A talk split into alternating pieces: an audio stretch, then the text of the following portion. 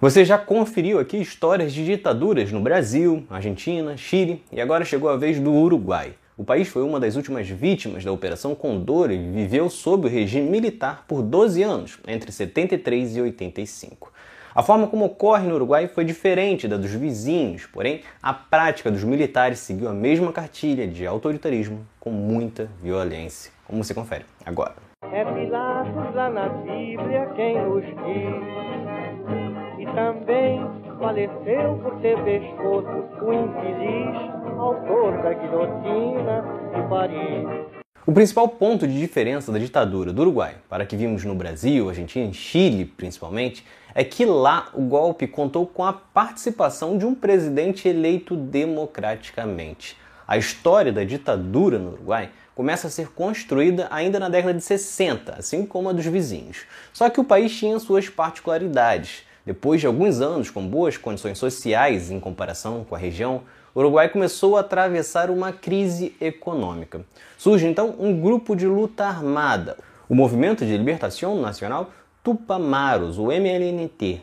Além da guerrilha urbana, com assaltos a clubes de armas e bancos para se financiar e também ajudar a população, o grupo buscava encontrar documentos para comprovar a corrupção governamental. Entre os membros do grupo estava inclusive Pepe Mujica, que foi presidente do Uruguai entre 2010 e 2015. Eles entravam em conflito também com o Esquadrão da Morte, grupo de extrema direita do país e que perseguia pessoas de esquerda. Para enfrentar o movimento de libertação e não permitir que eles conseguissem atrair ainda mais o povo, o presidente Jorge Pacheco Arico começou a rasgar a Constituição a começar uma série de desmandos como suspensão de habeas corpus, invasões de casas, prisões arbitrárias e censura nos meios de comunicação. Em 1971 é eleito Juan Maria Bordabieri, que então cria um estado de guerra interna para dar mais poder ao exército. Só que sem apoio popular, afinal foi eleito com apenas 22%, Bordaberry foi logo engolido pelos militares e para ele restou apenas fazer um acordo criando uma coparticipação dos militares no comando do país. Os militares então seguiam aumentando a escala autoritária com propostas cada vez mais repressivas e entre as medidas estava o pedido de cassação do senador Henrique Ero, da Frente Ampla, opositor dos militares. O Congresso rejeitou, o que fez com que os militares considerassem isso uma provocação subversiva e eles então, junto do presidente, decretaram a dissolução da Câmara em 27 de junho de 73. Paralelo a isso, ocorria todo o trabalho dos Estados Unidos no financiamento deste caos, assim como também ocorreu em quase toda a América por uma ideia de apagar qualquer possibilidade de nova ascensão de comunismo no continente, como ocorreu em Cuba, os norte-americanos financiavam grupos radicais contra a esquerda, faziam investigações contra organizações políticas e sociais do Uruguai e disseminavam propagandas pró-Estados Unidos e anticomunistas. Pouco depois dos militares fecharem as câmaras, ocorre uma greve geral de trabalhadores no Uruguai e eles são reprimidos com violência, o que era apenas um sinal do que viria pela frente. Era o começo de um regime que perseguiu, censurou, prendeu, matou e torturou opositores. Era o fim de todos os direitos individuais e os militares foram ocupando cada vez mais cargos na administração pública. Em 76, deveria ocorrer novas eleições e Bordaberry tenta costurar um acordo com os militares e, para isso, propõe uma reforma constitucional proibindo a circulação de ideias de grupos marxistas e a eliminação da democracia representativa.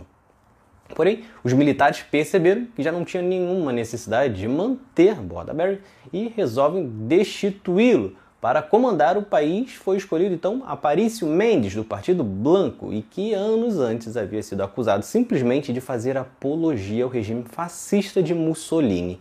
E aqui chama muita atenção porque na América, muitos que apoiaram ditaduras na Argentina, no Chile e no Brasil eram defensores ou admiradores de regimes fascistas e nazistas, e isso nunca foi visto com preocupação pelos Estados Unidos, mas qualquer ideia mais à esquerda era rapidamente reprimida. Mas voltando à história, quando Mendes assume, ele assina uma série de atos institucionais, entre eles um que proibia toda atividade política no país. Durante esse período, o governo seguia em forte repressão, criando centros clandestinos para tortura de presos políticos. Você pode ter uma ideia de como eram essas prisões e tortura no filme Uma Noite de 12 Anos, que mostra o que Mujica sofreu durante os 12 anos preso pela ditadura uruguaia.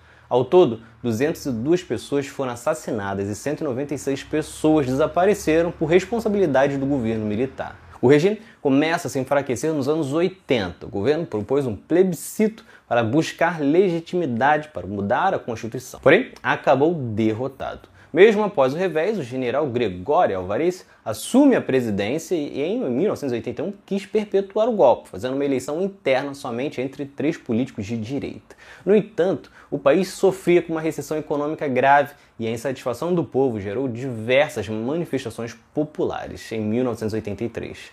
Um dos pontos altos foi um ato no obelisco da capital, Montevidéu, que contou com muitas pessoas e teve o ator uruguaio Alberto Candel que proclamou um Uruguai sem exclusões. Com isso, os militares não tiveram outra saída a não ser abrir as eleições em 1984. Em novembro, Julio Maria Sanguinetti, Partido Colorado, é eleito presidente com 41% dos votos. Estava assim finalizada a ditadura no Uruguai. Nos anos 2000, ocorreram diversos processos no país indenizando vítimas da ditadura e acusando torturadores e o governo militar. Muitos deles ainda estão em andamento. Se vocês gostaram, curtam, se inscrevam para não perder nenhum episódio do outro lado da história. Acompanhe a gente também nas redes sociais, estamos no Instagram, no Twitter, no Facebook, além do nosso podcast que está espalhado por todas as plataformas de áudio. Ah, e todas as fontes utilizadas neste episódio estão no nosso site, outroladodahistoria.com.